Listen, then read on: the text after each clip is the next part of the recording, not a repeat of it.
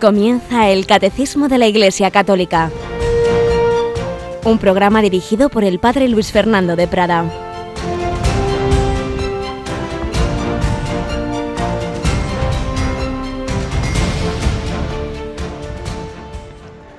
Alabados sean Jesús, María y José. Muy buenos días. Bienvenidos a esta nueva edición del Catecismo de la Iglesia Católica en el que con la gracia del Señor vamos a seguir aprendiendo a los pies del Divino Maestro. Tenemos a Cristina Rubio con nosotros. Buenos días, Cristina. Muy buenos días, Padre.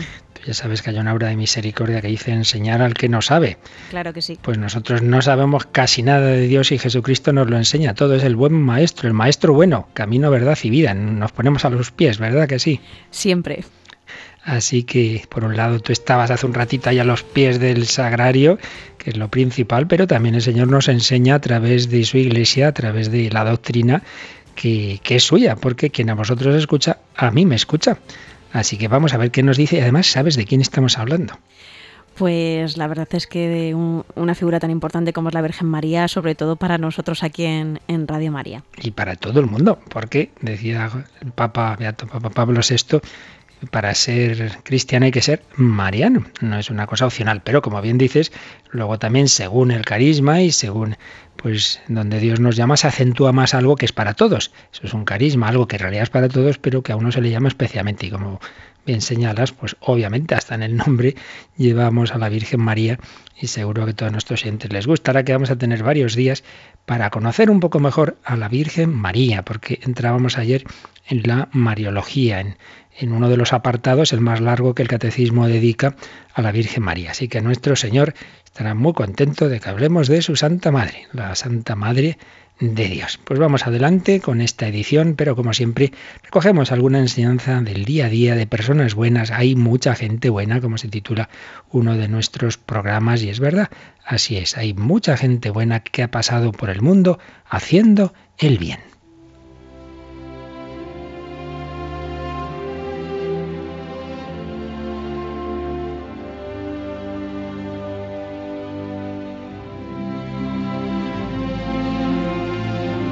Hay mucha gente buena que ha pasado por el mundo haciendo el bien. Si ayer recordábamos un joven que moría con 18 años dejando un rastro de alegría, de bondad, de sonrisa, hoy en cambio el padre José Julio, que ya nos habla desde el cielo también, nos dejó el recuerdo de un anciano, un anciano que se llamaba Tristán. Bueno, hoy día no lo llamaríamos anciano, porque tenía solo 70 años, hoy día es un jovencito, pero cuando escribía el padre José Julio este artículo, que era allá por el año 90, pues sí se decía un anciano de 70 años. Pues bien, llamémosle como le llamemos, un señor que vivía en un pequeño piso a las afueras de Granada que se llamaba Tristán Camarero. Conoce los horarios de misas de las iglesias de la ciudad. Comienza asistiendo a la misa de ocho los redentoristas.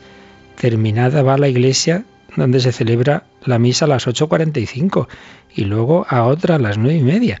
Así asistía devotamente a diversas celebraciones de la misa por la mañana. Después se compra un panecillo y marcha a casa para comerlo con el frugal alimento que él mismo se prepara. Y después de comer, otro recorrido, ya no por iglesias para visitar a Dios oculto bajo apariencia de pan y vino, sino por hospitales y clínicas para visitar a Dios oculto bajo apariencias de un enfermo o de un herido. Se asoma a la puerta de cada habitación preguntando ¿Qué tal está? ¿Necesita algo? con tono cariñoso, como si aquel hospitalizado fuera pariente o amigo suyo. Prolonga estas visitas hasta las seis de la tarde y después de nuevo va a visitar iglesias, a estar con Jesús. Pero Tristán no se apresura para buscar en su casa la cena y el descanso que tanto necesita, sino que se encamina a la capilla de la adoración nocturna y allí participa en las preces, meditaciones, misa y comunión del turno de la adoración señalado para celebrar esa noche su vigilia mensual. Así era la jornada de don Tristán durante varios años coincidía en obra tan piadosa con otro anciano llamado Andrés, Los dos llegaban puntuales y aguardaban a que sonaran las diez de la noche, pues entonces les franqueaban la entrada, iban llegando los adoradores y se cumplía el ritual de la adoración nocturna.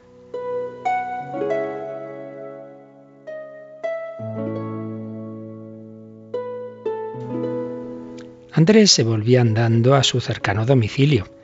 El de Tristán quedaba más lejos. Si había asistido un adorador con coche, se ofrecía a llevarlo, contento de prestar ese servicio a un compañero tan piadoso y bondadoso. Si no había coche, Tristán se volvía andando. Nunca se le vio tomar un taxi, ni siquiera el autobús urbano. Las noches que carecían de turno señalado para cubrir las horas de adoración, Tristán y Andrés llegaban como siempre y se aguardaban. Oídas las campanadas de las diez, no llamaban, no pedían llave. Se plantaban ante la puerta cerrada. Sabían que allí dentro estaba Jesús que los miraba y oía complacido. Sacaban sus libritos y a la luz del alumbrado público leían todas las preces de su vela nocturna. Si era noche de lluvia, sólo los ángeles eran capaces de medir la sublimidad de esta sencilla escena. Dos ancianos apiñados bajo el farol de la calle, uno sosteniendo el paraguas y otro haciendo equilibrios para que el libro no se le moje mientras lee las oraciones, recalcando el tono de su devoción cuando lee el santo o cuando llega al Te Deum. Solo los ángeles.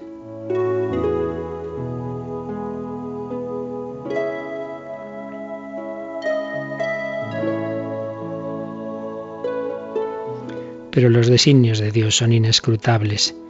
El 10 de diciembre de 1989, cuando Tristán salía de su última misa, cayó atropellado por una motocicleta. Trasladado rápidamente al hospital, uno de esos hospitales que en Talto visitaba, murió pronto.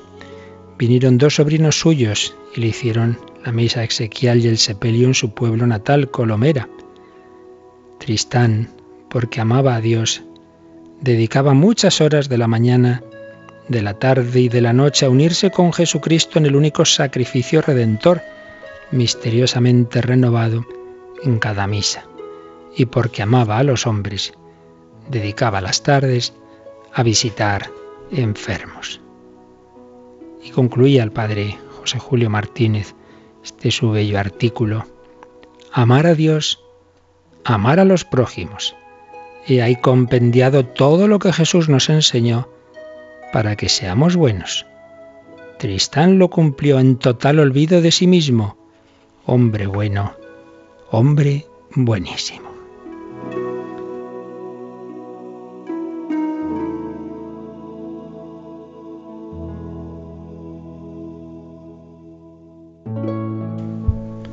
Hombre bueno, hombre buenísimo oración, adoración a Jesús presente en la Eucaristía, amor a Jesús presente en los pobres, en los enfermos, en todos los que sufren. Amar a Dios, amar al prójimo. No hace falta que nos volvamos muy locos para saber qué tenemos que hacer. Amarás al Señor tu Dios con todo tu corazón y al prójimo como yo os he amado. Así lo pedimos al Señor que forme en nosotros un corazón como el suyo pedimos por medio de María, en cuyo seno se formó el corazón de Cristo.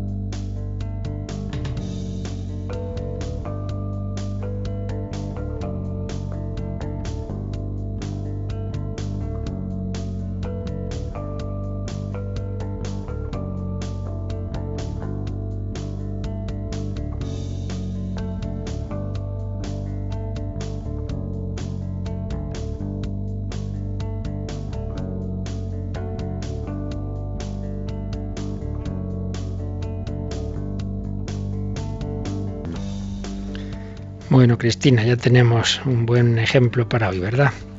Como siempre, historias preciosas, Padre, que nos remueven por dentro.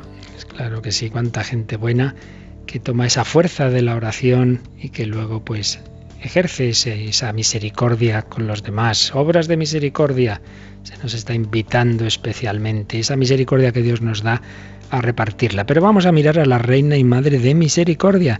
Ayer entrábamos en ese apartado del catecismo dentro de la segunda parte del credo que nos habla de Jesucristo, creo en Jesucristo, su único Hijo, nuestro Señor, que fue concebido por obra y gracia del Espíritu Santo, es lo que veíamos de la relación entre Cristo y el Espíritu Santo, pero sigue el credo diciendo, y nació de Santa María Virgen, lo cual da pie al credo y al catecismo para el catecismo de la Iglesia Católica para desarrollar una primera parte de la doctrina sobre la Virgen, una primera parte porque luego en otros lugares del catecismo, que ayer indicábamos, por lo menos en cuatro lugares hay varios números dedicados a la Virgen y luego, bueno, otros muchas, otras muchas referencias ya más puntuales. Pero esta es la parte quizá más larga que, se, que dedica el catecismo a la Iglesia, a partir del número 487. Ayer leíamos este primer número, que es simplemente una, una pequeña introducción, pero vamos a, a volverlo a leer, Cristina, el 487. Lo que la fe católica cree acerca de María se funda en lo que cree acerca de Cristo, pero lo que enseña sobre María ilumina a su vez la fe en Cristo. Es obvio que ambos están mutuamente relacionados en, sus personas y por tanto también cuando reflexionamos sobre uno y sobre otro, pues el conocer mejor a María nos ayuda a conocer mejor a Cristo y por supuesto al revés también, porque ¿quién es Cristo? Hijo de Dios Padre e hijo de María Virgen. Y señalábamos ayer también eso que tantas veces hemos recordado, pero que mm, se nos sigue olvidando, ya lo veo yo cuando pregunto a alguien por ahí, esas cinco grandes verdades que, la Iglesia vive y, y ha ido enseñando sobre la Virgen María y cómo a su vez esas verdades y todo lo que es la Mariología, pues normalmente los teólogos lo han estructurado desde dos posibles enfoques. Una Mariología más bien cristológica, que todo lo ve desde la relación de María con Jesucristo, y otra más eclesiológica, que se fija en cómo eh, la Virgen y la Iglesia pues guardan un paralelismo. Las verdades sobre una pues también lo son sobre otra en, en muy buena medida. El enfoque cristológico, pues la verdad principal es que María es la Madre de Dios, Santa María Madre de Dios, definido en el Concilio de Éfeso, lo celebramos el 1 de enero, porque iba a ser la Madre de Dios recibió el don de ser inmaculada desde su concepción inmaculada. Concepción definido por Pío IX en el siglo XIX, celebramos el 8 de diciembre. Eh, esa inmaculada, esa Virgen María, eh, es llamada a eso, a la virginidad, a un amor a Dios exclusivo. Dios pone en su corazón ese deseo de virginidad y cuando el ángel le anuncia le pide su consentimiento para la maternidad, le hace ver que no va a contradecir la vocación de maternidad a la vocación de virginidad. Siempre virgen antes del parto, en el parto, después del parto, pues realmente fue la primera verdad que profesó la, Iglesia, porque está ya en los primeros credos. Nació de María Virgen, siempre virgen, ya lo desarrollaremos. Y después, pues esta mujer que fue la madre de Dios, pues al, acabar su vida, pues obviamente no se iba a quedar aquí ese cuerpo templo del Espíritu Santo. No, no, no, no. Está asunta a los cielos en cuerpo y alma. En ella se ha anticipado lo que se dará en nosotros al final de los tiempos. La resurrección María como su Hijo está ya en el cielo, no solo con su alma, sino con su cuerpo. Los santos están en el cielo con el alma, el cuerpo están aquí, son las reliquias de los santos. Santa Teresa, por ejemplo, la pobre ha hecho trocitos de por aquí y por allá, pero la Virgen María no es así, está en el cielo con un cuerpo glorioso resucitado. Por eso también la Iglesia venera los sagrados corazones de Jesús y de María como de personas vivas, están latiendo, son corazones que laten. Decía Pío XII a propósito del corazón de Jesús, que una vez que resucitó, late con latido plácido e inextinguible. Pues también pensemos que la Virgen no nos ama solo espiritualmente, nos ama incluso con su corazón humano, con un corazón materno. Por eso acudimos al corazón de María. Sé que mis eh, triunfos espirituales son una alegría para el corazón de mi madre y mis fracasos y mis pecados pues le duelen en cambio, como aparecía claramente, por ejemplo, en Fátima. Y la última verdad, la relación de María con nosotros, con la Iglesia, que no se ha llegado a definir, digamos, con precisión dogmática, pero que está toda la tradición y en el magisterio ordinario de la Iglesia. María es medianera, María es corredentora, María es madre de la Iglesia, en fin, distintas maneras de hablar de esa, de esa verdad. Y esto mismo digo, eh, estas verdades pues también se pueden enfocar desde ver la relación de María con la Iglesia, María como tipo de la Iglesia. Todas esas verdades que acabo de decir, podemos ver la relación que tienen entre María y la Iglesia. María es madre de Dios. Bueno, pues la Iglesia es madre. La Iglesia engendra por el bautismo, los demás sacramentos, nos engendra a la vida divina. María es inmaculada, llena de gracia, santa. Bueno, la Iglesia es una de las propiedades, decimos, una santa, católica y apostólica es santa. Sus miembros somos pecadores, pero en sí misma es santa. Y estamos en ella llamados a la santidad. Por tanto, vemos ahí la relación entre esa verdad de María, que es inmaculada, y la vocación a la que estamos llamados. María es virgen, pues también la Iglesia está llamada a ese amor virginal al Señor, a, a tener como único, único Señor a Jesucristo y en Cristo el Padre y el Espíritu Santo. María está asunta en los cielos en cuerpo y alma. Bueno, pues eso nos enseña que la, la, plenitud de la Iglesia se va a dar en la escatología. Lo que en ella ya se da, pues es un anuncio de lo que se dará en todos nosotros. Y María es madre, es corredentora, pues eso nos enseña que todos tenemos que colaborar también a la redención del mundo. Una medida evidentemente mucho más pequeña que la de ella, pero cada uno donde Dios nos pone tenemos que colaborar. Pues bien, son esas verdades que se pueden ordenar y, reflexionar sobre ellas bien con ese primer matiz de ver la relación de la Virgen con Jesucristo, bien desde este segundo de la relación de María con la Iglesia. Pero siempre, al final, son esas cinco verdades. Cuando yo daba catequesis a los niños, pues les ponía una florecita con cinco pétalos y íbamos poniendo en cada pétalo una verdad y la fiesta en que se celebraba. No, no hemos recordado que la Asunción de María se celebra el, el 15 de agosto y luego esa quinta verdad, corredentora, etcétera, pues lo expresa el pueblo cristiano en muchísimas advocaciones, muchísimas advocaciones que nos hablan de esa relación de la Virgen con cada uno de nosotros. Muy bien, pues vamos entonces ahora en esta parte del catecismo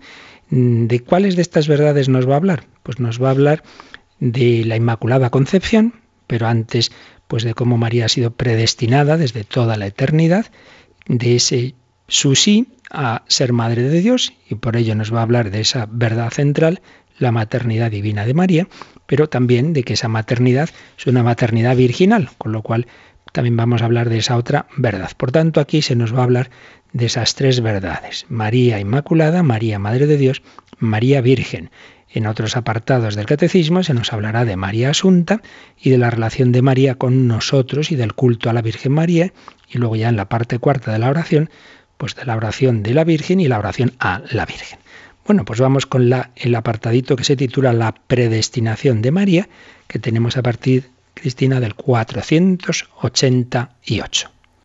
Dios envió a su Hijo, pero para formarle un cuerpo, quiso la libre cooperación de una criatura. Para eso desde toda la eternidad Dios escogió para ser la madre de su Hijo a una hija de Israel, una joven judía de Nazaret en Galilea, a una virgen desposada con un hombre llamado José, de la casa de David. El nombre de la Virgen era María.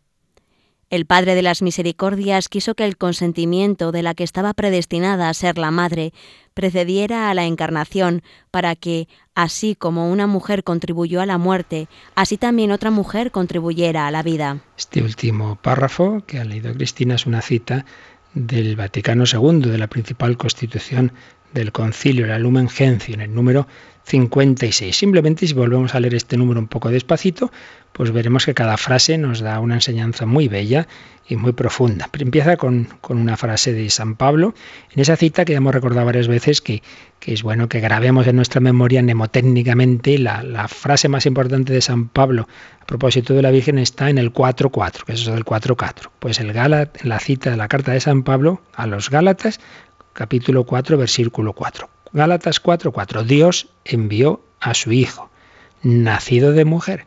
Pues bien, empieza aquí, aquí solo se cita el Dios envió a su Hijo. Dios envió de junto a sí. El Hijo, y según dicen los expertos, el verbo griego usado es eso. Dios envió de junto a sí. El que estaba con él desde toda la eternidad, ahora lo envía al mundo. Se va a hacer hombre. El que era hijo de Dios va a ser hijo de la humanidad, va a ser uno de la humanidad. Dios envió a su Hijo, Gálatas 4:4, pero sigue diciendo el, número 488 del Catecismo, para formarle un cuerpo.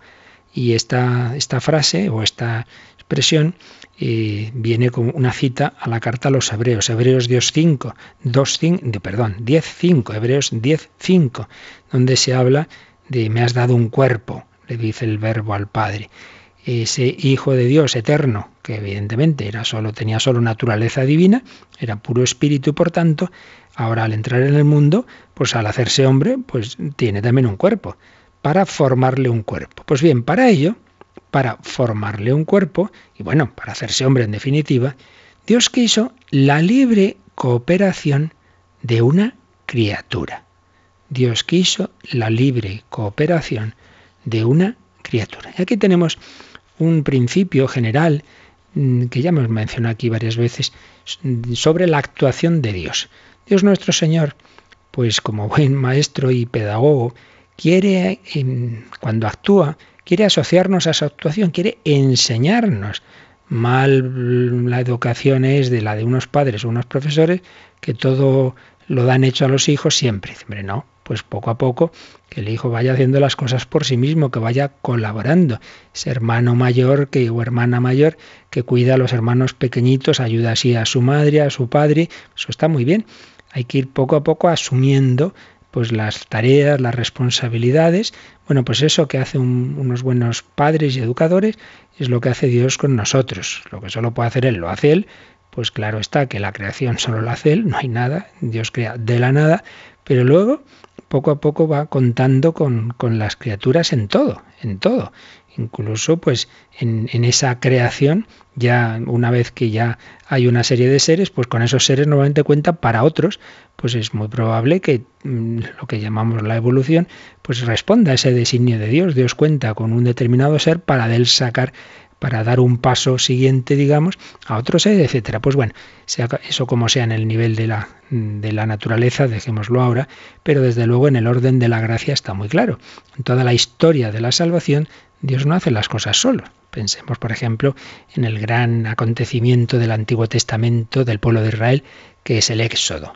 Bueno, pues Dios saca a su pueblo de Israel de Egipto, sí, sí, pero ¿con quién lo saca? Pues pidiendo colaboración. ¿A quién? Pues a varias personas, ante todo a Moisés. Moisés, Moisés, le llama a Dios desde la zarza ardiente. Yo te envío, yo te envío a mi pueblo. También te va a ayudar a Aarón. Tenéis que ir al faraón. Bueno, pues Dios podía haber dicho, ala, lo hago yo todo, un milagro y no, no, Dios cuenta con Moisés y luego contará con Josué y luego con Samuel y luego con el rey David, etcétera, etcétera, etcétera. Y lo mismo en el Nuevo Testamento.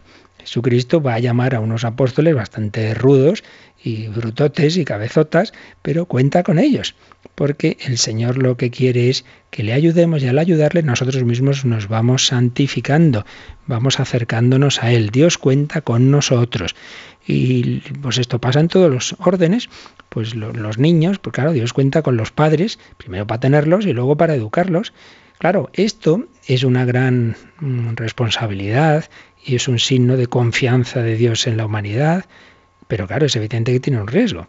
Si esos padres no lo hacen bien, si no cuidan a los hijos, si no les educan bien, obviamente los hijos van a recibir, van a sufrir las consecuencias. Si ese, ese, ese, apóstol pues no se porta bien, como el caso de Judas, pues algo malo va a pasar, obviamente. Y si ese sacerdote pues no responde a lo que Dios le estaba pidiendo, pues va a repercutir en sus feligreses. Es verdad, es verdad. Pero es que estamos en lo de siempre, que tantas veces hemos dicho. Dios no nos ha creado ahí como a los astros y ya tienen que, moverse donde Dios les dice y punto. No, no, nos ha creado libres y prefiere arriesgarse al, al mal uso de la libertad porque sin libertad no hay verdadero amor y a fin de cuentas lo que a él le importa es eso, una relación de amistad y de amor y la amistad y el amor no se pueden imponer, no pueden ser leyes matemáticas, ahí se cuenta con la libertad del hombre. Entonces Dios nos pide siempre colaboración. Bueno, pues si a todos nos pide un tipo de colaboración, la principal colaboración que le ha pedido nunca a una criatura humana es la que le pide a la que ha designado para ser ni más ni menos que madre del Hijo de Dios al hacerse hombre. Es tremendo, estamos ya acostumbrados, pero es muy fuerte, que Dios se va a hacer hombre y entonces va a haber una mujer que vaya a decirle hijo mío y Dios mío. Si Santo Tomás, cuando cae de rodillas ante Jesús resucitado, dirá Señor mío y Dios mío, pensad que la Virgen María está por un lado cuidando a su niño pequeño y a la vez diciendo es mi Señor y mi Dios.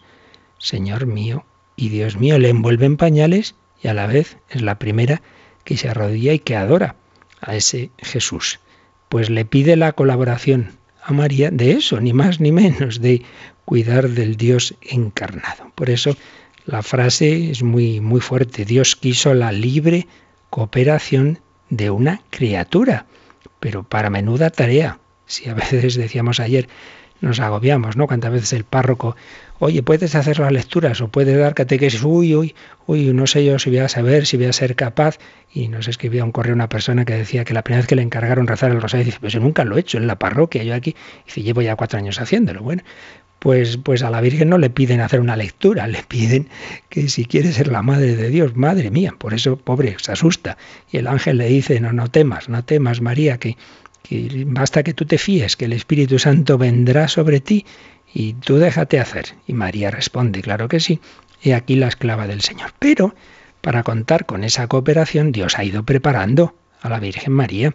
Por eso sigue diciendo el número, que desde toda la eternidad Dios escogió para ser la madre de su hijo a una hija de Israel, una joven judía de Nazaret. Entendamos esto bien. No es que Dios dice, bueno, ya ha llegado el momento, ya toca la encarnación. Vamos a ver, a ver qué, mujeres vemos por aquí, a ver, hijo mío, ¿cuál te parece mejor? ¿Esa, aquella? No, hombre, no, no es así, sino que la ha hecho él, la, ha ido preparando, ha preparado una línea de una familia, ha preparado unos padres santos y la ha hecho inmaculada. Eh, Dios sí sabía quién iba a ser, la escoge desde el principio, la escoge para esa tarea.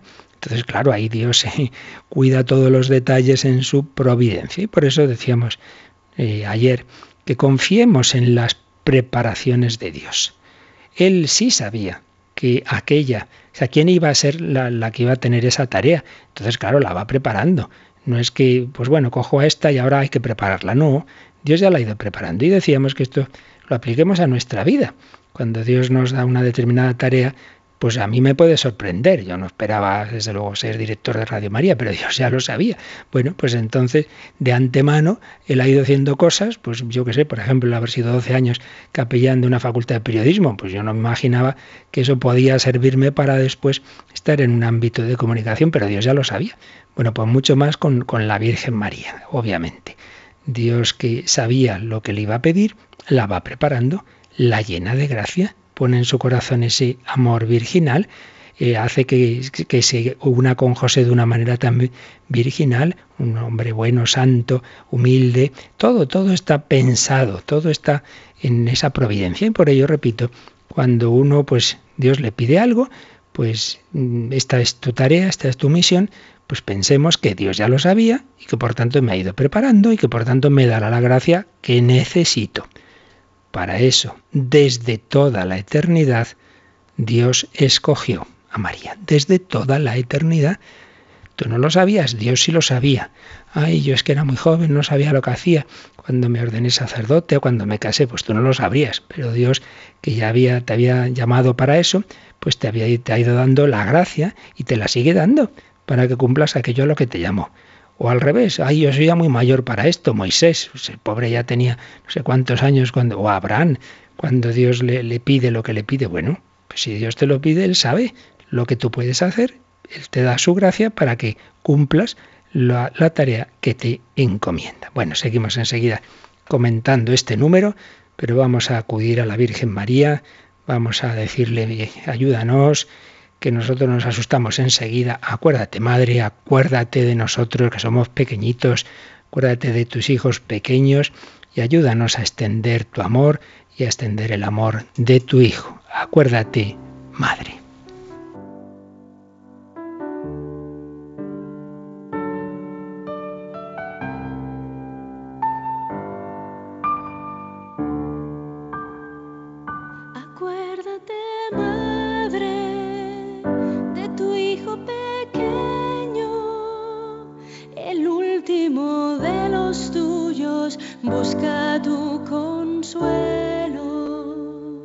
Quise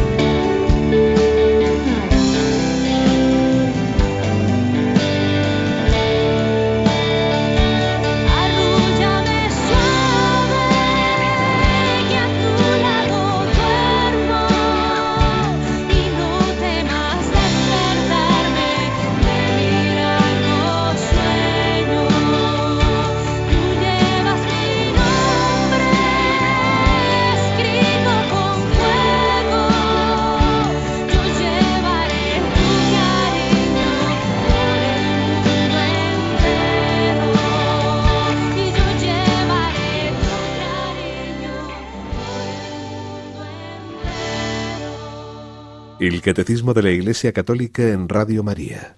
Yo llevaré tu camino por el mundo entero, una canción del padre Gonzalo Mazarasa, pero cantada por jóvenes de un grupo mariano, peregrinos de María. Somos de María, queremos ser de María y queremos colaborar.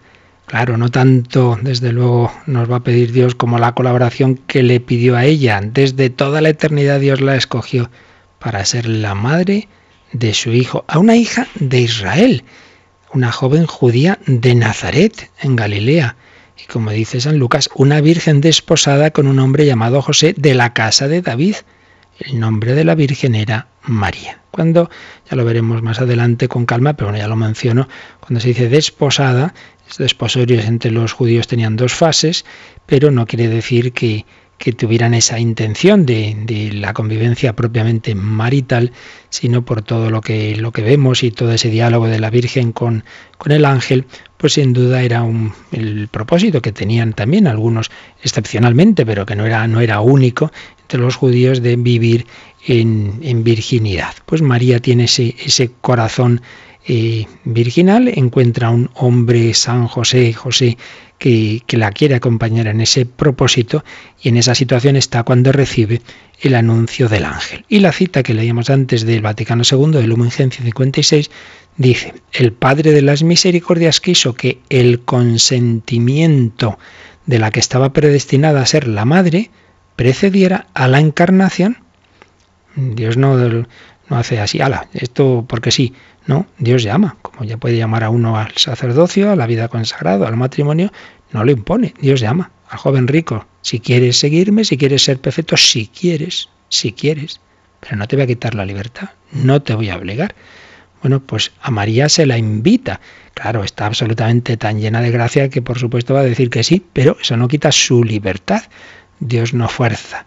El Padre de las Misericordias, por eso pide el consentimiento, esa palabra que se usa en el matrimonio, das tu consentimiento, quieres a eh, esta persona por tu mujer, quieres a este hombre por tu marido, pues a María, ¿quieres ser la madre de Dios? ¿Aceptas este plan de Dios? Dios pide consentimiento. Pero añade el Vaticano II una idea muy bonita, y es que ese pedir ese consentimiento a esa mujer tiene también una, una intención especial, y es que así como una mujer, Eva, contribuyó a la muerte, otra mujer contribuyera a la vida. Que hay otro tema que también ya veremos más adelante, muy, muy de los inicios de la reflexión teológica, es que se ha visto a María como la nueva Eva.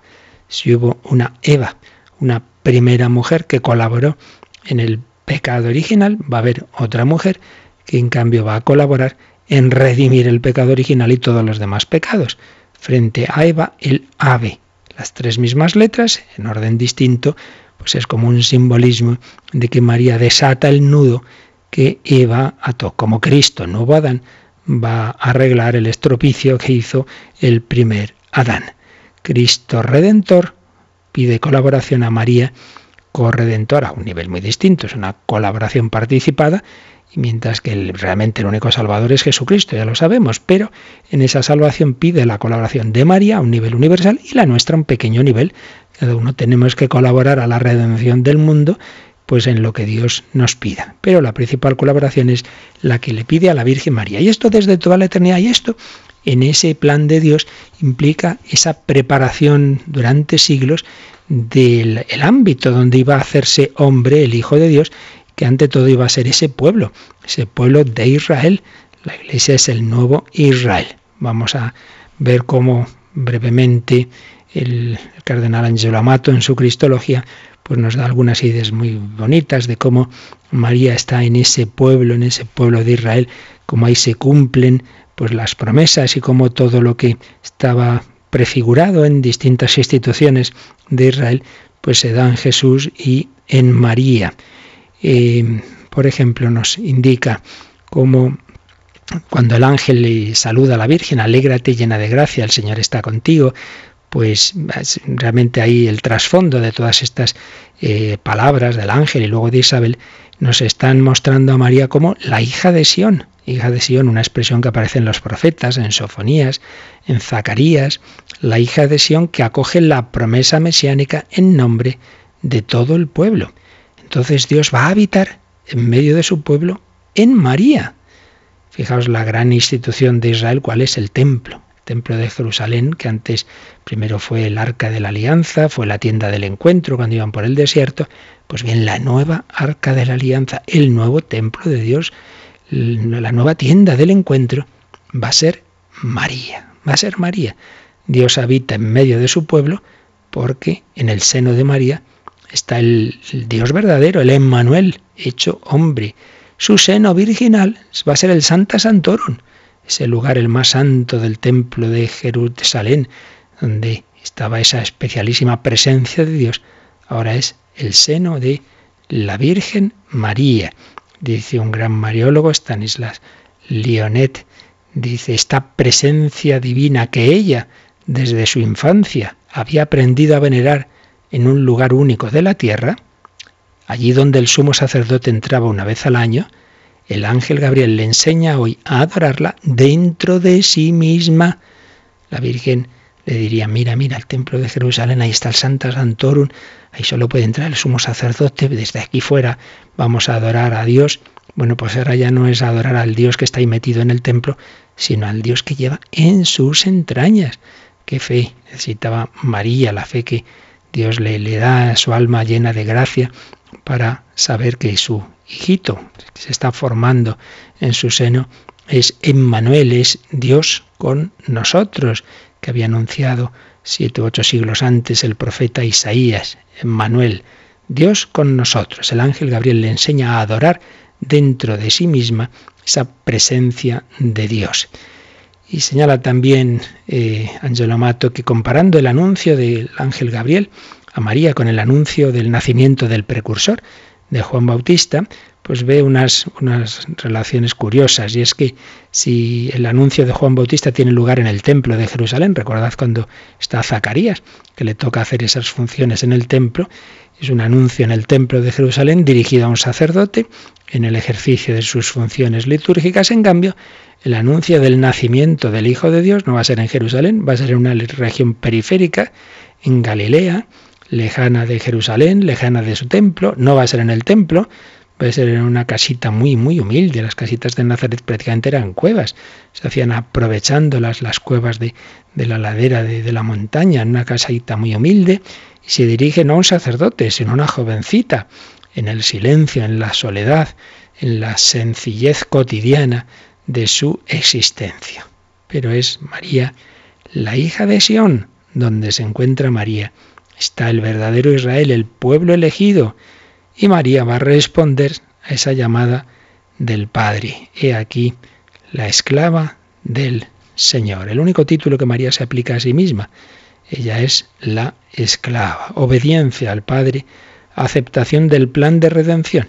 Nosotros a veces tenemos una falsa humildad. Ay, no, no, no, yo esto no sirvo, yo no valgo, yo no puedo, no, no. Señor párroco, dígaselo a otro. Bueno, pues la Virgen no dice dígaselo a la vecina. Si esto es lo que me encomienda el Señor, pues ya una vez que me han explicado el ángel lo que se me pide, pues ya está. He aquí la esclava del Señor, hágase en mí según tu palabra. Pues esto mismo de cómo María eh, viene de toda esa historia que Dios ha ido preparando en Israel es lo que va a desarrollar un número más largo, el 489, no creo que nos dé tiempo a comentarlo entero, pero bueno, vamos a empezar con él, Cristina. 489, como María es la plenitud de esa historia de Israel y concretamente como está preanunciada en las grandes mujeres de la historia de Israel. Lo leemos. A lo largo de toda la antigua alianza, la misión de María fue preparada por la misión de algunas santas mujeres. Al principio de todo está Eva. A pesar de su desobediencia, recibe la, la, promesa de una descendencia que será vencedora del maligno y la de ser la madre de todos los vivientes. En virtud de esta promesa, Sara concibe un hijo a pesar de su edad avanzada. Contra toda expectativa humana, Dios escoge lo que era tenido por impotente y débil para mostrar la fidelidad a su promesa. Ana, la madre de Samuel, Débora, Ruth, Judith y Esther y muchas otras mujeres. María sobresale entre los humildes y los pobres del Señor, que esperan de Él con confianza la salvación y la acogen.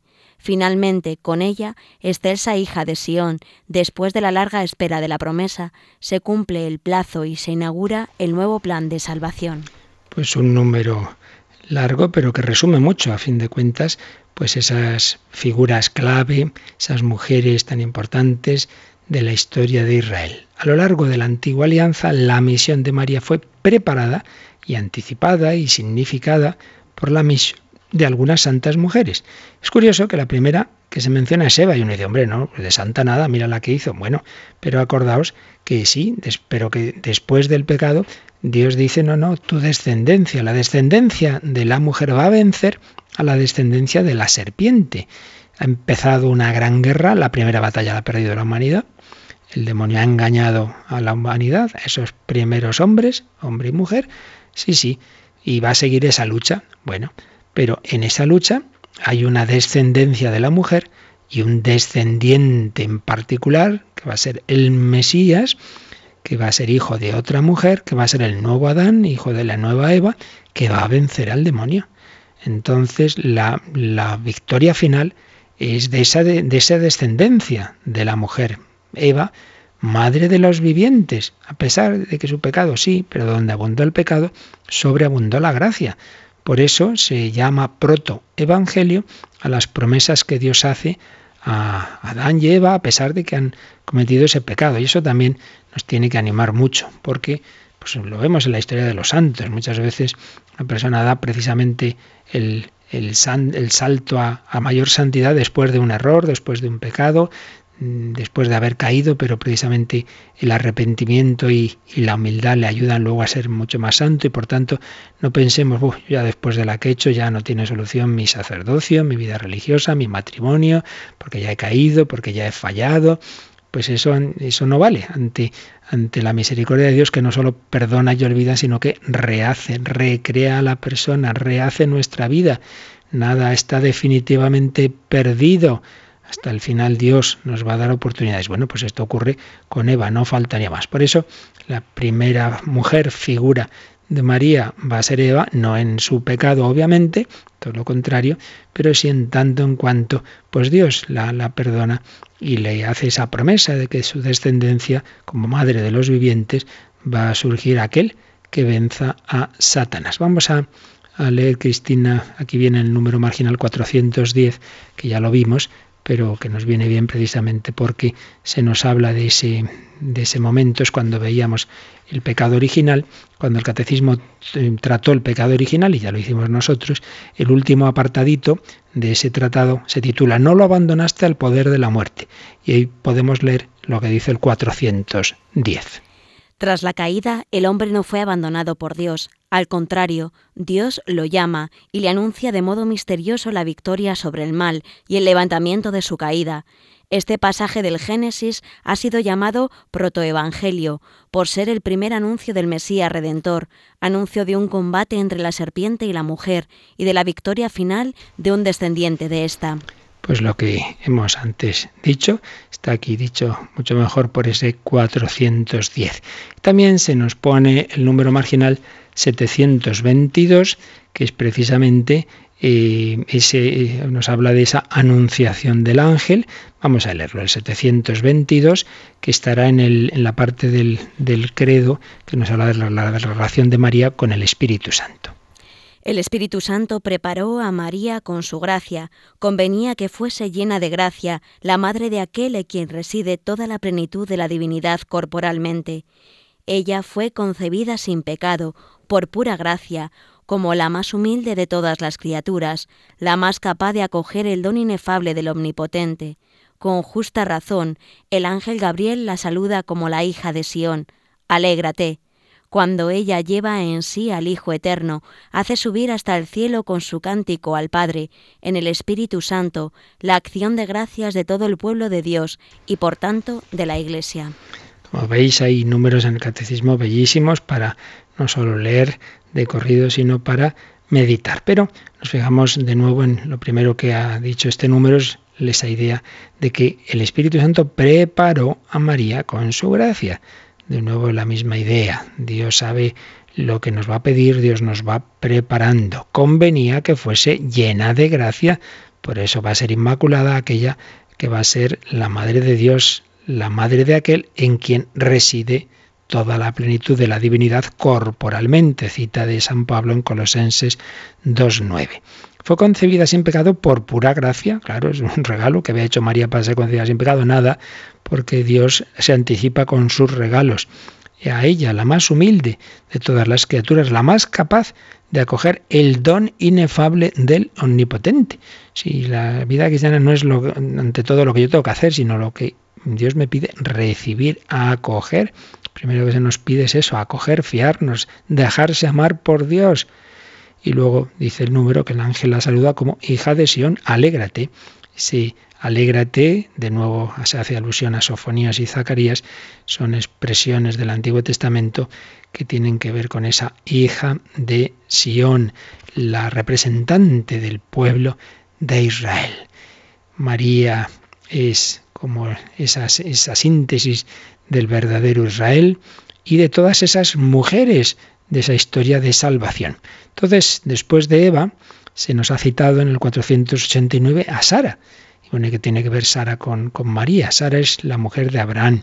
Bueno, pues recordad que era esa mujer anciana y estéril, pero Dios promete que, que, van a tener una descendencia y que en esa descendencia van a ser benditas todas las naciones, claro, porque de la descendencia de Abraham pues va a surgir el pueblo de Israel y en definitiva va a surgir Jesucristo, el Salvador de todas las naciones.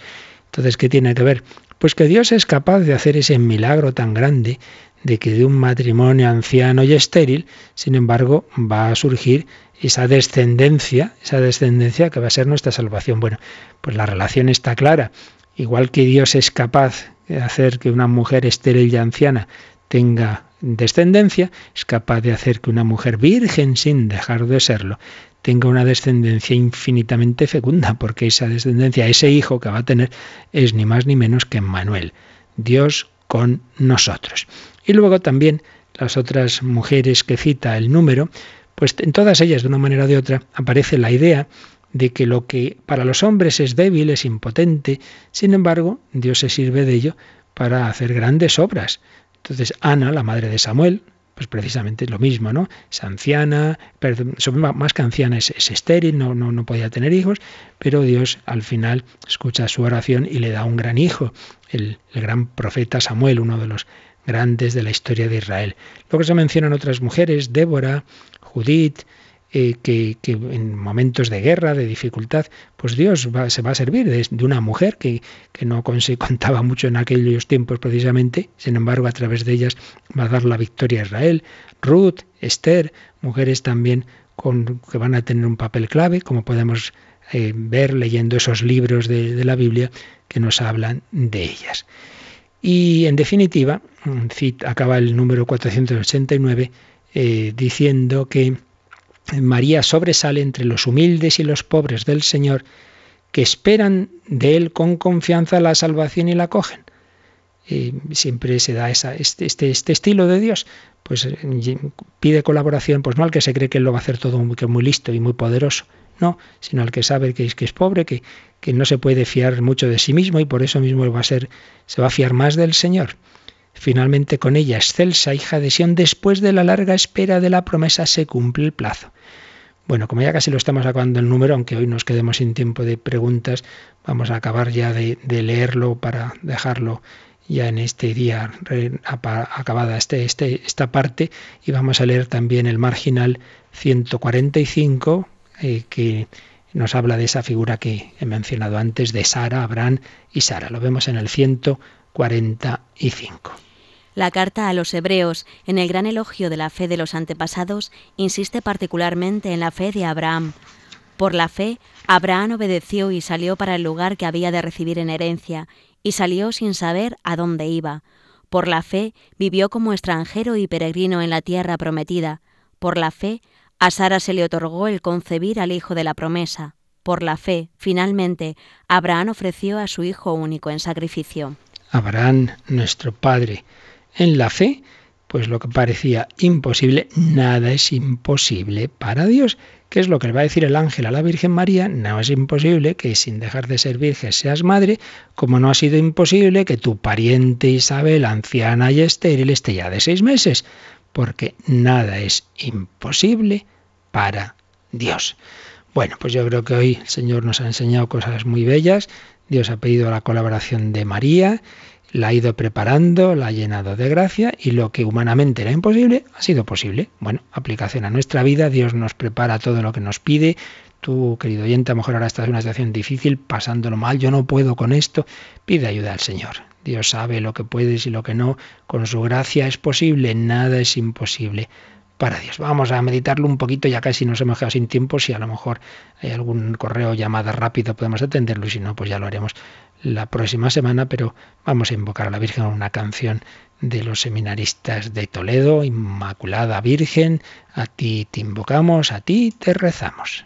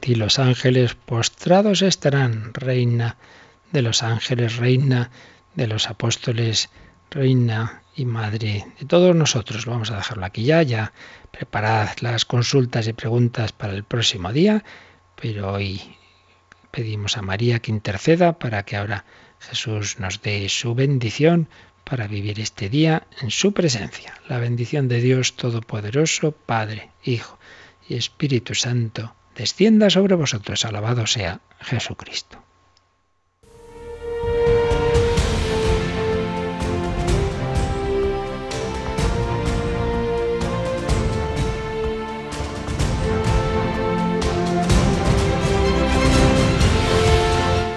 Han escuchado en Radio María el Catecismo de la Iglesia Católica, un programa dirigido por el Padre Luis Fernando de Prada.